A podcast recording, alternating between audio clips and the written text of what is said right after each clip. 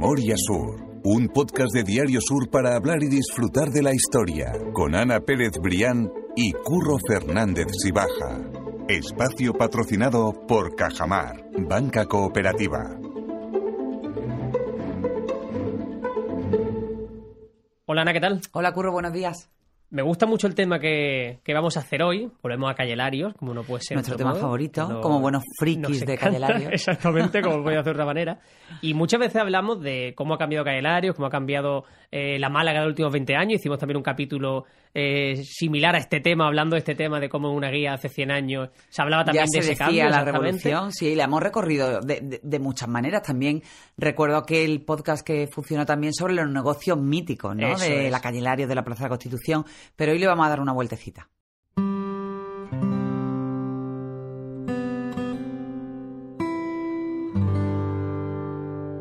Le vamos a dar una vueltecita precisamente porque vamos a hablar de, de hoteles, vamos a hablar de cómo en la calle Hilario han ido evolucionando eh, esos hoteles y esa, esa Málaga turística en definitiva que hoy es un motor. Y para eso nos va a acompañar otra vez Víctor Heredia, al que le vuelvo a dar las gracias porque de verdad que sé que no lo va a poner muy fácil Yo otra también vez. sumo la bienvenida. Pues nada, bien hallado. Eh, la Curro Ana, pues muchísimas gracias de nuevo por llamarme y darme la oportunidad de colaborar, de participar con vosotros en Y este sobre podcast. todo hoy para ir de paseo por, por los hoteles de Cayelarios. Exactamente.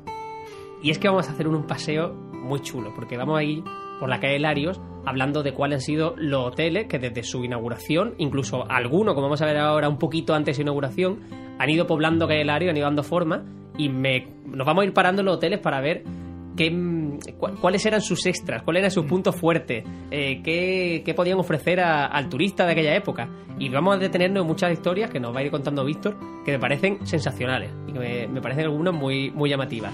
Yo no sé si por aportar algún tipo de matiz, no sé si en aquella época ya había turistas. Era más bien, ¿no? El, el- visitante, el comerciante, el que el hombre que venía a hacer negocios, pero en aquella época ya se puede hablar de turismo, Víctor. Pues mira, sí. Estamos hablando creo- de principios del siglo XX. Sí, o incluso finales del 19. A mí me llamó mucho la atención unas cosas, esas, viendo periódicos de, de la época, una de las noticias que más me llamó la atención, claro, pues, era la llegada de un crucero en 1890 y algo, no recuerdo, era una noticia de la Unión Mercantil, ¿no? Ha llegado un crucero con 200 japoneses. No me lo puedo creer. En 1890 Madre y algo. Y dice, bueno, por favor, pero esto, si esto ya estaban aquí. ¿Cómo vendrían, no? ¿Cómo vendrían? Pero gente que cruzaba el mundo, evidentemente. Claro, y con, lo- con los medios de la Eh, época, que era muchísimo. eh, gente de muy adinerada, que era lo que se podían permitir, pero claro, eso evidentemente sí había un turismo, un turismo, es verdad que muy elitista, tanto muy minoritario. Eh, el turista ya por eh, definición era alguien adinerado, acomodado, por tanto capturarlo, eh, captar cuota de mercado en ese turismo tan limitado en número, pero luego tan jugoso en lo económico, pero era muy importante. Se vende- Ahí Málaga empieza a venderse como estación de invierno, porque lo que se pretendía era captar al turismo que buscaba pues eh, pasar temporada en un clima cálido por motivos de salud o simplemente huyendo pues del frío, del mal clima del norte de Europa y que bueno se intentaba pues eh, atraer y Málaga pues llegaba un poco tarde porque ya había otras ciudades del Mediterráneo, sobre todo Niza, en, en Francia, eh, que, eh, que ya estaban digamos muy bien posicionadas. Entonces Málaga pues intenta conseguir un hueco y ahí pues la lucha del clima, la pelea de la sociedad propagandista por conseguir eh, que hubiera una publicidad adecuada, que hubiera fiestas. Por eso era tan importante el carnaval, la Semana Santa, porque eran fiestas en ese ciclo invernal o entre finales de invierno y primavera. Que con lo- tiraban del turismo. Claro, lo que se buscaban era que eh, no solamente disfrutara del clima, sino que tuviera aliciente para alargar su estancia y para pues, también que, que hiciera dejar gasto, dinero. ¿no? Claro, dejar Claro. dinero, ¿no? Que y al cabo también es de lo que se trata, de que mueva la economía, ¿no? Y en este contexto empiezan esos primeros hoteles de, Calle Larios, ¿verdad, Víctor? El primero de todos, lo apuntaba muy bien antes Curro, nos lo encontramos en esa primera esquina. Bueno, todos sabemos cuál es porque coincide eh, hoy con el, con el Hotel Larios, que además recientemente acaba de cambiar de manos, que ha pasado de, de la compañía Roommate a, a C. Marriott y que siempre desde el principio de, de la construcción de ese edificio ha estado dedicado al uso hotelero, ¿verdad, Víctor? Pues sí, posiblemente sea además el, el primer edificio que fuera construido en Málaga para darle uso hotelero, porque se inauguró como tal, bien había apuntado, antes incluso de la inauguración de Calle Larios, en agosto de 1891, pues sabemos que en julio del año anterior, en 1890, pues ya se abre al público ese eh, gran hotel de, de, España, que luego cambiará el nombre a Gran Hotel de París, eh, va a tener, va a cambiar de propietario de denominación en sus primeros años, hasta que acabe denominándose Hotel Niza, que es el nombre con el que ha sucedido. emblemático. El emblemático durante muchos años, hasta que en los 90 ya pues cambió a Roommate y ya ahí eh, eh, cambió su denominación a hotelario. Pero un edificio que, por tanto, desde 1890 hasta la actualidad tiene uso hotelero, sigue teniéndolo, por tanto, una vocación evidentemente muy clara, el número 2, ya en la esquina con la Plaza de la Constitución, y nos habla pues de esa, de esa vocación hotelera que tiene la calle incluso antes de su propia inauguración. oficial, antes de que estuviera completada cuando se ya la calle Lario se dispone como gran vía de la ciudad, va a atraer a una serie de, de, negocios hoteleros que buscan eso, estar en la calle principal. Y ahí vamos a tener como cobra un protagonismo especial eh, desde el punto de vista de ofrecer un alojamiento de calidad, eh, bien ubicado, pues para esos visitantes que ya fueran por motivos turísticos, motivos de salud, por viajantes de negocios, ¿eh? como decías tú hace un momento, ¿no? Pues tenían que pasar por Málaga. Se pasa un poco de ese concepto de las fondas de la Alameda, ¿no? De mm. los hoteles quizá un poco más eh, mm, bueno, más discretos mm. de la Alameda a los grandes hoteles de, de Calle Larios, ¿no, Víctor? Pues sí, hay un cambio de, de esas fondas, que era, el, que, eh, claro, eh, el nombre de fonda ahora lo identificamos como un alojamiento, pues más bien de baja categoría, ¿no? Pero que a, a medida del siglo XIX la fonda representaba pues el, el, hotel, vamos a decir, de mayor categoría, ¿no? Ha habido una, una transmisión ahí de significado, ¿no? De esta palabra y, eh, y esas fondas que estaban situadas en la Alameda la Fonda de la Alameda, la de la Victoria y la de Oriente, pues van a declinar y eh, va a haber un, un movimiento eh, eh, buscando donde los hoteles de mayor calidad de la ciudad van a trasladarse a Calle Hilario o a su entorno más inmediato. Solamente quedará mm, fuera de eso un hotel que será la antigua Fonda de la Alameda, que luego será el Hotel Regina, eh, que, o el Hotel Roma, que sí se va a mantener en su edificio de Puerta del Mar durante mucho tiempo como un hotel de referencia. Ahí sí, pero eh, fuera de ese, los demás más importantes estaban todos ubicados en el entorno de la calle Larios. Volviendo a ese Gran Hotel España que fue evolucionando, después se llamó, si no me equivoco, Hotel Niza, ¿no? Se rebautizó como Hotel Niza y acabó siendo el, el, Hotel Larios. Eh, decíamos antes de empezar, que siempre nos liamos a hablar del tema que después vamos a, a grabar, que gracias a eso también podemos intuir o podemos saber que esa obra de Calle Larios eh, se tuvo que empezar desde la Plaza de la Constitución, o sea, que Calle Larios sí, construirse exactamente de norte a sur, porque si estaba el hotel eh, abierto antes de que la inauguración de la calle, entendemos que es porque obviamente esa zona es la que ya estaba construida, claro. Eh, efectivamente, nos ayuda fijar, a entender mejor el proceso de construcción, no solamente porque nos da una orientación de ese sentido, de, de, norte a sur, sino porque nos permite saber que la calle ya estaba abierta, al menos parcialmente, antes de su inauguración. Exactamente. Hay una parte que a mí me gusta mucho de ese artículo que, tú escribiste en el periódico, que dejamos como siempre vinculado en las notas del podcast para quien eh, le esté gustando esta charla y quiera leerlo con más calma pueda, pueda consultarlo. Y es precisamente la publicidad de este hotel, que en definitiva es una enumeración de los lujos y de esos extras, esas ventajas que tenía eh, frente a sus competidores. Y, si te apetece leerlo compartirlo, a mí me, encantará, vaya. Eh, bueno, ese hotel eh, Niza, ¿no? Bueno, acabó siendo el nombre definitivo después de varios tanteos iniciales, pues la publicidad que podemos rastrear en las guías de la época nos hablaba de esos lujos, que era, bueno, desde el hecho de que tuviera timbre eléctrico o que ya tuviera electricidad, que hubiera sala de baños Sala de baños, no estamos hablando de baños eh, privados en las habitaciones, que será algo que llegará poco después, ¿no? que lo vamos a encontrar en las guías eh, a partir de los años siguientes. Pues la sala de lectura, con periódicos de diferentes nacionalidades. Eh, otro de los servicios que se va a, que se, el que hace más hincapié, pues lo que ahora conocemos como los transfer, ¿no?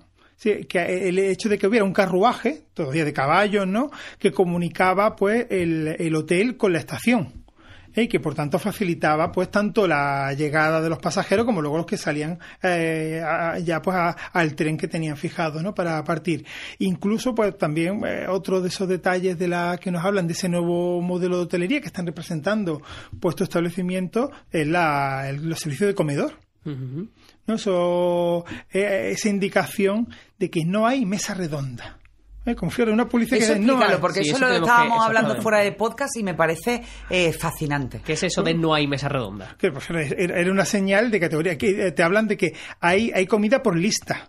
¿no? O por, o, o como dice, el, el- el- el- la persona que se hospeda, el huésped, puede comer a la hora que quiera. ¿no? Y lo que quiera. Y lo que quiera, ¿no? Es es decir, puede comer a menú. O sea, la mesa redonda, poco, poco menos que to- todo el mundo se sentaba, se llamaba capítulo, por ejemplo, se comían las dos, te sacaban las bandejas y, bueno, pues te, te- te servías de Una- esa bandeja, pero de- bueno, de tenía... por decirlo Claro, de una bueno, manera, algo pero- así, pero un más poco discreto, tipo ¿no? Más austero, más Tipo más posada, Sí, sí, porque ahí sí. me imagino que, que ahí llegaba y comía y si llegabas tarde probablemente no comerías y que y en muchas ocasiones comerías con desconocidos. Sí, En esa- efectivamente, en esa claro. eh, la, la idea de, de mesa redonda, que suena así tan medieval, ¿no? Como La- de comedor también de colegio, ¿no? Me claro, recuerda pues- a mí. Pues algo, esa idea, porque eh, era la costumbre, la hotelería de medio del 19, que ya ofrecía servicios de comedor, pero claro, era a una hora determinada, se ponía la comida en la mesa y, la- y los huéspedes se apartaban, eh, se apartaban pues su- sus platos. Con lo cual, eh, el hecho de ofrecer un servicio individualizado, de menú, de poder comer de manera individual a la, a la hora que le viniera mejor, como incluso esas, esas cocinas que te dicen que se puede comer desde las 9 de la mañana hasta las 10 de la noche. Si lo que ahora hablamos un Algo non-stop, total. Pues ya se ofrecía como un servicio distintivo que marcaba pues la categoría de- del hotel, ¿no? Respectivo. A mí me llama la atención, por ejemplo, el tema del baño, eh, punto uno, porque siempre se ha dicho que las viviendas ya particulares de Calle Lorio sí que son las primeras en Málaga que incluyen ese baño, bueno, completo más o menos como lo, eh, lo conocemos hoy. Y después tú al hablar de la sala de baños de, del Hotel Niza, yo me he recordado el Hotel Caleta Palace, que fue uno de los más lujosos, el primero que se abrió mirando al mar, no tenía baños en, en- en cada habitación. Eh, cierto que tenía baños baños compartidos al principio en, al- en algunas de las plantas, en las plantas más lujosas o en las habitaciones sí más exclusivas sí contaban con baños propios, pero que me refiero que eso es un lujo, estamos hablando de principios del siglo XX, casi casi de anteayer, ¿no? Sí, sí, efectivamente. La, eh, solamente las habitaciones de mayor categoría tenían baño propio. Claro. Las otras, aunque eran hoteles que estaban destinados también a una clientela de cierto nivel económico, eh, pero no todas las habitaciones tenían incluido el, el baño. En un principio, incluso habla de, de baños comunes, o sea, salas de baño. Eh, será algo que a las sucesivas reformas irán adaptándose pues, a la mejora de las condiciones de los eh, higiénicas que van impulsando el tiempo y que Sí, a medida también que avanza el saneamiento. eh, efectivamente, ¿no? Cuando mejoraban las condiciones de la ciudad, pues también se iban ofreciendo mejores servicios, tanto de dotación de agua como de baño, de saneamiento, y eso será una, evidentemente, de las mejoras mm, que más va a incidir en la, en la clientela, ¿no? Poder disfrutar de esos servicios, como otros que hemos comentado, ¿no? Vamos a dejar atrás ese hotel en Larios 2 y vamos a avanzar hacia el número 9 de, de esta calle Lario para encontrarlos con el nuevo hotel eh, Victoria de Cristóbal Gambero Cortés, que tiene un nombre larguísimo, o sea que comercialmente no era quizá el más, el No, más no, no, el más interesante. Nos podemos imaginar que sería el Victoria, ¿no? Que Exactamente, sería el, eh, Bueno, este hotel es uno de los que está también desde primera hora. Para que nos situemos, estaba justo en la esquina contraria, tanto en la acera de enfrente como pues en la esquina bueno, que hemos identificado eh, ya en la entrada de Sánchez de Lara, pues al lado de la esquina del Zaragozano, ¿no? Que no entendamos el primer edificio a la derecha que nos encontramos pues desde la acera de la Marina.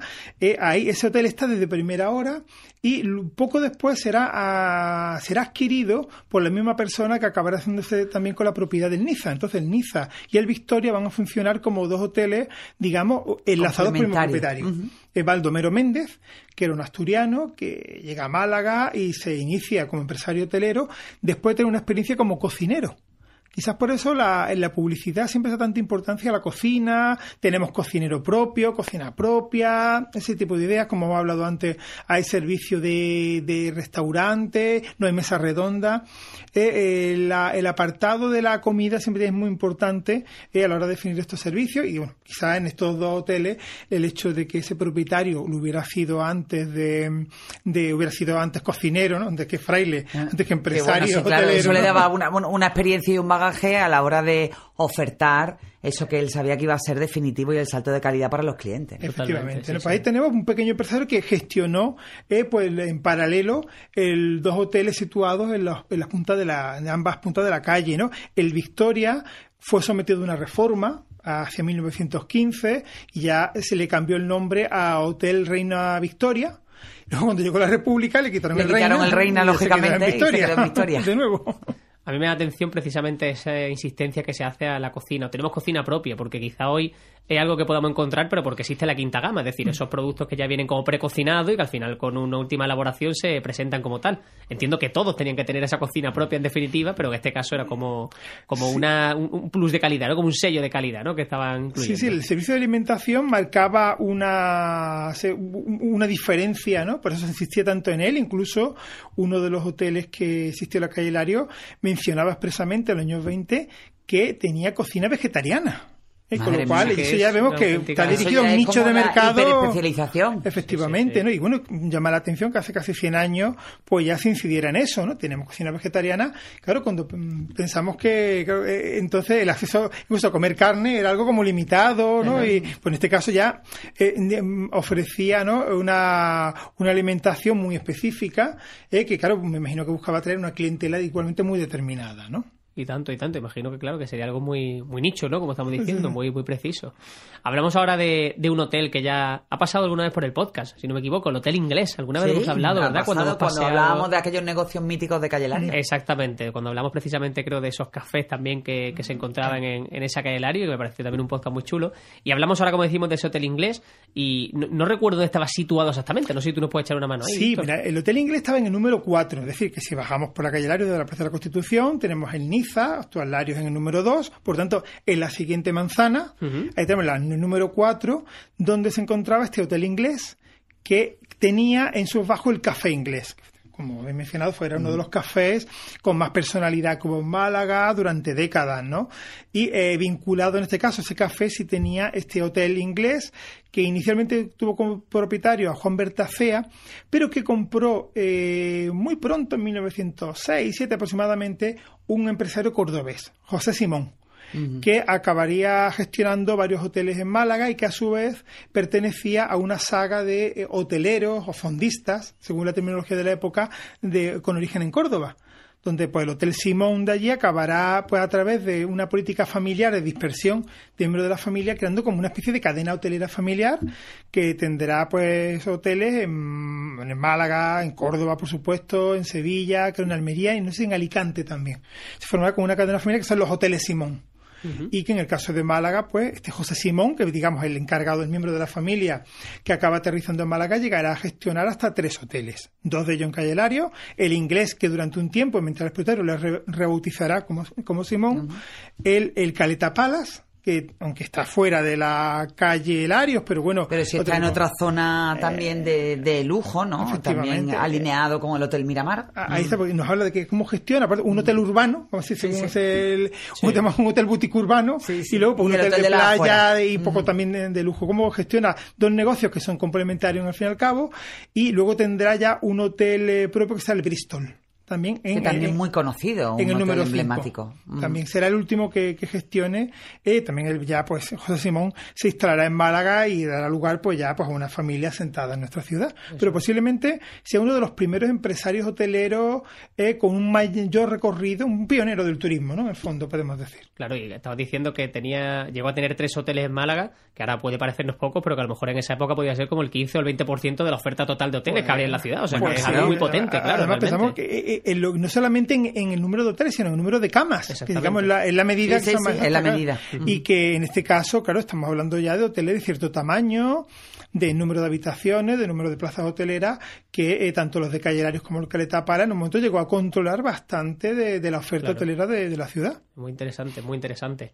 Nos vamos ahora a la esquina con Moreno Monroy, allí vamos a encontrar el Hotel Alhambra, y guarda una relación directa con los toreros y con la Plaza de la Malagueta en este caso, como nos va a contar ahora Víctor. Sí, sí, bueno, el Hotel Alhambra, que es también uno de los pioneros. En este caso es un hotel que da a la calle Larios, pero que realmente su entrada está por Moreno Monroy, no por una calle lateral. Eso no es el único que, que comparte ese hecho, ¿no? Pero bueno, lo- eh, se vende como un hotel de la calle Lario, ¿no? La, la- su publicidad lo dice así. Y este hotel tuvo, pasó por varias propiedades y acabó en manos de Manuel Martín Estevez, que era empresario taurino de la Plaza de la Malagueta. Y, claro, pues evidentemente Lógicamente aquello marca la, eh, la, naturaleza de la, de la clientela. La, vocación taurina de que los toros, los toreros que contrata, pues acaban pasando por el hotel del empresario de la plaza y eso lo va a convertir durante mucho tiempo en ese hotel de referencia para los taurinos en Málaga. Mm. ¿Y allí seguro que se ha producido alguna anécdota? Bueno, tenemos una anécdota en un hotel de la calle Larios. Muy, eh, hay, muchas historias humanas que habría que recuperar, ¿no? Porque evidentemente los hoteles se prestan a eso, ¿no? Son un espacio muy literario. Pero hay una, una historia que nos habla de, claro, estamos, tenemos que ir a 1912, cuando un popular torero de la época, eh, Bombita, eh, vendrá a Málaga a, y raptará eh, literalmente a una bella señorita, utilizando la También literalmente, de la prensa, ¿no? Eh, en esos giros de la prensa rapta a una bella señorita. Sí, eh, malagueña, eh, evidentemente con la intención de formalizar una relación, un poco a, la tremenda, ¿no? Y, y luego, pues sabemos que el, padre de esta bella señorita que intervino y que rápidamente la recuperó y lo que hizo fue instalarla en un convento. No retira de la convento, ¿no? Y, bueno, la, historia tiene un fin trágico porque eh, el padre se ve que ya de, el disgusto fue tan grande eh, que alojado en el hotel, pues eh, terminó dándole un patatús y se quedó en el sitio. Entonces, pues la historia tuvo ese, bueno, ese final, ¿no? o sea, por lo menos por la parte paterna, el disgusto le costó la vida. Sí, sí. sí. Qué curioso. Vamos a ir a, cerrando el podcast. En ese artículo tú eh, mencionas pues, en último lugar el Hotel Londres y va mencionado también una serie de fondas que no están situadas en este caso en Calle Lario, como ya hemos eh, mencionado también al principio del podcast, pero que también son al fin y al cabo la historia del, turismo de Málaga. al, final van construyendo ese ecosistema necesario, porque igual que, que, el turismo al principio, bueno, pues era de determinado estatus y los comerciantes, los grandes viajantes, sí que se instalaban bueno, pues en torno a los hoteles más chic, pero lógicamente había eh, transacciones y negocios de todo de todo tipo, ¿no? Y todo tipo, bueno, también sobre todo de comerciantes. Se anunciaba también en el entorno de, de Calle La Bolsa eh, una de las fondas, creo recordar, especial para familias. Es decir, pensamos siempre a lo mejor en el hombre de negocio o en la pareja de gran eh, estatus, pero, pero ahí tendría que haber ofertas, supongo yo, para todo tipo de público. Para todo tipo de público, efectivamente. Entonces, la, sobre todo los viajes de descanso, pues, los viajes familiares, donde